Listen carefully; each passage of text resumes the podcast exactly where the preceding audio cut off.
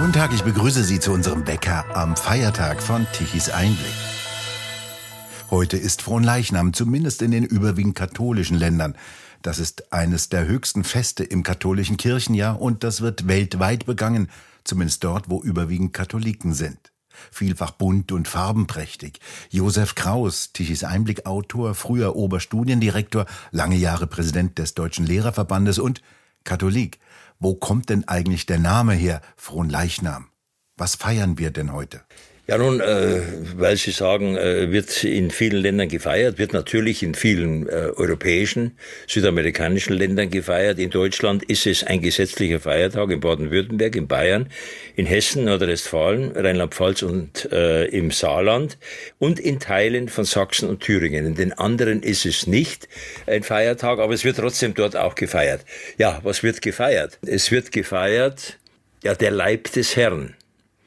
Und äh, da muss man vielleicht wirklich äh, für nicht-Katholiken oder auch so Halbkatholiken erklären, was es mit dem Begriff frohen Leichnam auf sich hat. Das hat nichts mit einer Leiche zu tun, äh, mit einem Leichnam zu tun. Äh, es hat nichts mit froh zu tun, sondern frohen, das ist das mittelhochdeutsche Wort frohen mit V geschrieben oder auch mit F geschrieben, das ist das Wort für Herr. Ja, Bildungsbürger wissen, es gibt Frondienste. Das sind die Dienste, die man im Mittelalter seinem Herrn gegenüber leisten musste. Also Fron ist der Herr. Und Leichnam war früher der lebendige Leib. Und Fronleichnam ist praktisch jetzt die Verehrung und auch ja, das zur Schaustellen des Leibes Christi, der Hostie, als Zeichen dafür, dass Christus allgegenwärtig ist. Das sind ja richtig bunte, farbenprächtige Feste vielfach. Was bedeutet denn das? Warum ist das so bunt alles?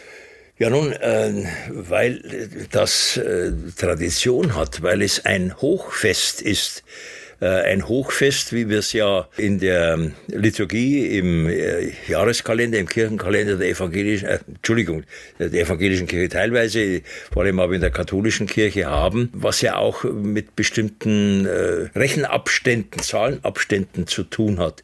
Äh, wir haben die 40 Tage Fastenzeit. Wir haben dann Ostern das Sterben und die Auferstehung Christi. Wir haben dann 40 Tage hin bis zu Christi Himmelfahrt. Äh, dieser Begriff ist ja fast ein bisschen verschwunden und ersetzt worden durch äh, ja, Vatertag und Besäufnis von Vätern oder noch nicht Vätern oder nie Vätern oder wie auch immer.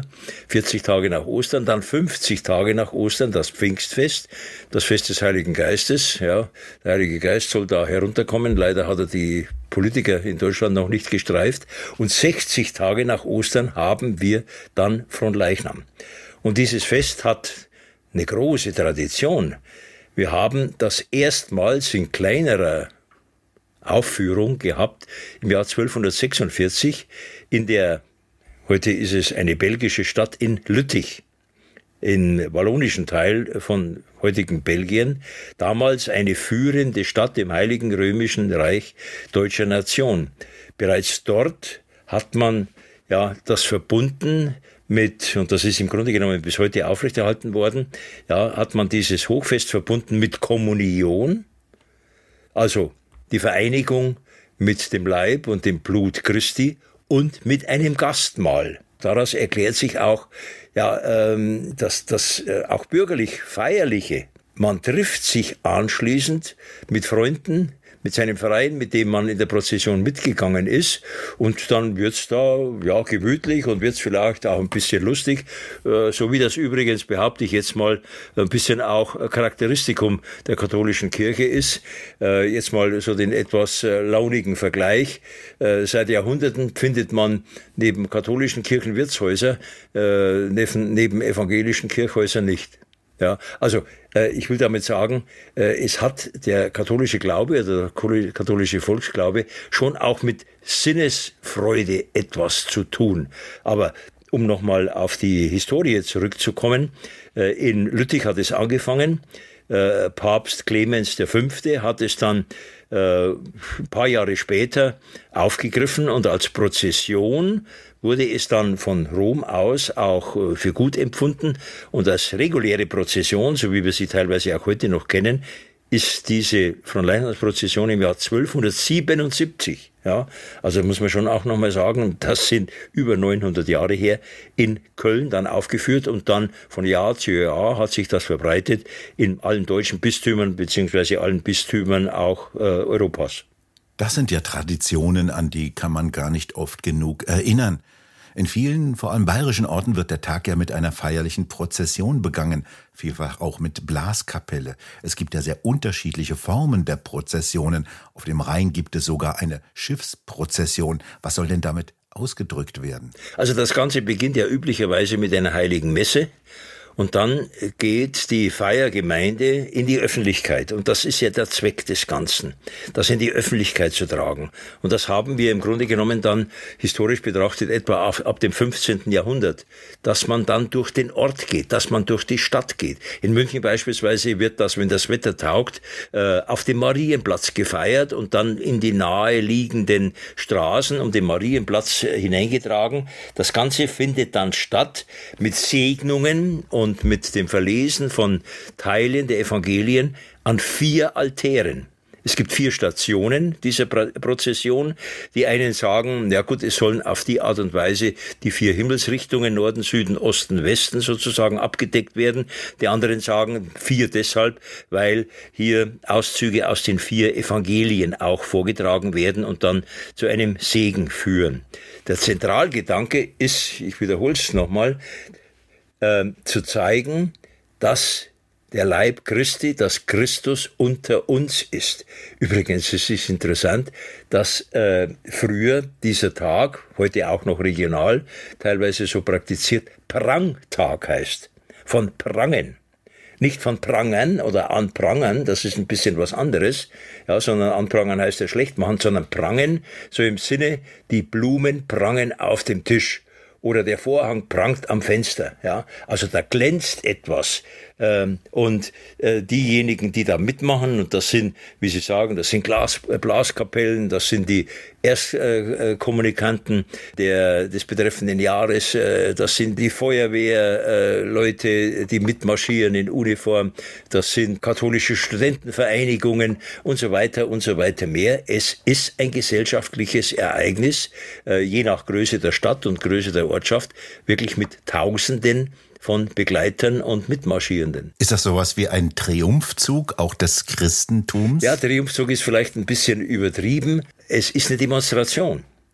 Es ist eine Demonstration erstens der Volksfrömmigkeit und es ist eine Demonstration, ja, eben des Glaubensgrundsatzes, dass Christus mit seinem Leib, in dem Fall in Form einer Hostie, ja, die in einer Monstranz vom betreffenden Pfarrer oder Bischof äh, getragen wird, dass das allgegenwärtig ist. Eines der zentralen Elemente ist ja die Übergabe der Hostie. Was hat es denn damit auf sich? Ja gut, es ist ja nicht nur die Übergabe, sondern es wird ja in einer Monstranz, übrigens einer kiloschweren Monstranz, goldfarbenen oder auch goldenen Monstranz vom betreffenden Pfarrer oder vom Bischof, eine äh, größere Hostie ja durch die Stadt, durch die Ortschaft getragen. Diese Hostie steht für den Leib Christi. Und in der katholischen Liturgie, Messliturgie, sagt ja auch dann der Pfarrer, der Priester, der äh, einem Gläubigen, der kommuniziert, zur Kommunion geht, bei der Überreichung oder sagte früher bei der Überreichung äh, dieser Hostie in den Mund früher oder jetzt natürlich in die Hand, hoc est enim corpus meum. Heute sagt er es auf Lateinisch, das ist mein Leib. Hoc est enim corpus meum.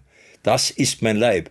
Weil aber das Volk diesen Begriff nicht verstand, haben dann irgendwelche Freigeister, unter anderem auch Goethe, aus diesem lateinischen Satz hoc est enim corpus meum hocus pocus gemacht und versucht auf die Art und Weise ja äh, diese Art von Kommunikation, Vereinigung mit dem Leib äh, Christi äh, ins Lächerliche zu ziehen. Mhm. In vielen Orten hat das ja auch eine touristische Komponente. Ja. Die Straßen sind mit Blumenteppichen geschmückt, Blumengebinde sind überall angebracht. Vor allem früher war das noch viel stärker vielleicht als heute. Wie ernsthaft kann man denn heute noch eine solche Veranstaltung nehmen? Die Leute, die sich daran aktiv beteiligen, nehmen das sehr ernst. Äh, vielleicht in den größeren Städten nicht mehr in dem Maße, aber auf dem flachen Land, in den Kleinstädten, da schmücken sich die Häuser. Da werden die Fenster aufgemacht und da werden rot-goldene Tücher rausgehängt.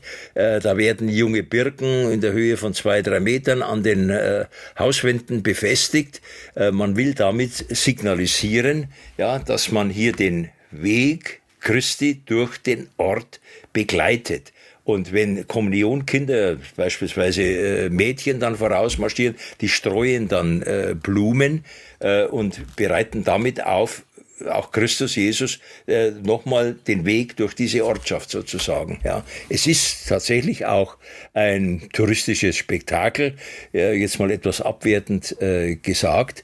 Es, es sind ja die wenigeren, die mitmarschieren, obwohl das auch Hunderte, Tausende oft sind, sondern es sind oft Tausende, die dann die Straßen säumen und dann einfach beobachten, vielleicht auch, weil sie gesehen werden wollen, einfach beobachten, wer marschiert da alles mit, welcher Verein bringt sich da ein, welcher Sportverein bringt sich ein, welche kirchliche Organisation und so weiter mehr, welche studentische Organisation bringt sich da ein. An Sie als Katholik die Frage, wie sollten wir heute damit umgehen? Was sollten wir damit machen, mitmachen? Wir sollten uns erstens darauf besinnen, was der religiöse, der theologische Hintergrund ist. Das ist ganz klar, äh, dass es nicht einfach nur so eine Art Volksfest ist. Das ist das Erste, was mir wichtig wäre, sage ich als einer, der halt nur Katholik ist, aber nicht Religionslehrer und nicht äh, Theologe ist. Und das Zweite, was mir wichtig ist, man sollte auch stolz sein, solange es solche Traditionen in einer völlig ja, säkularisierten Welt gibt. Äh, dass, es, dass das noch praktiziert wird und dass dazu zigtausende von Menschen stehen. Wie gehen Sie heute mit Leichnam um? Was machen Sie? Schauen Sie zum Frühbier in Ihr Dorfwirtshaus rein? Äh, ich schaue mir es an, ich schaue mir es an, ich werde nicht mitmarschieren, obwohl ich äh, einer studentischen, katholischen Studentenorganisation mit angehöre. Ich habe vor kurzem einen heftigen Bandscheibenvorfall gehabt. Ich weiß nicht, ob ich die eineinhalb Stunden durchstehen würde, aber am Straßenrand wird man mich finden. Josef Kraus, vielen Dank für die Erklärung und für das Gespräch. Danke auch. Und bei Ihnen bedanken wir uns fürs Zuhören. Schön wäre es, wenn Sie uns weiterempfehlen. Weitere aktuelle Nachrichten lesen Sie regelmäßig auf der Webseite tischiseinblick.de und wir hören uns morgen wieder beim normalen aktuellen Wecker, wenn Sie mögen.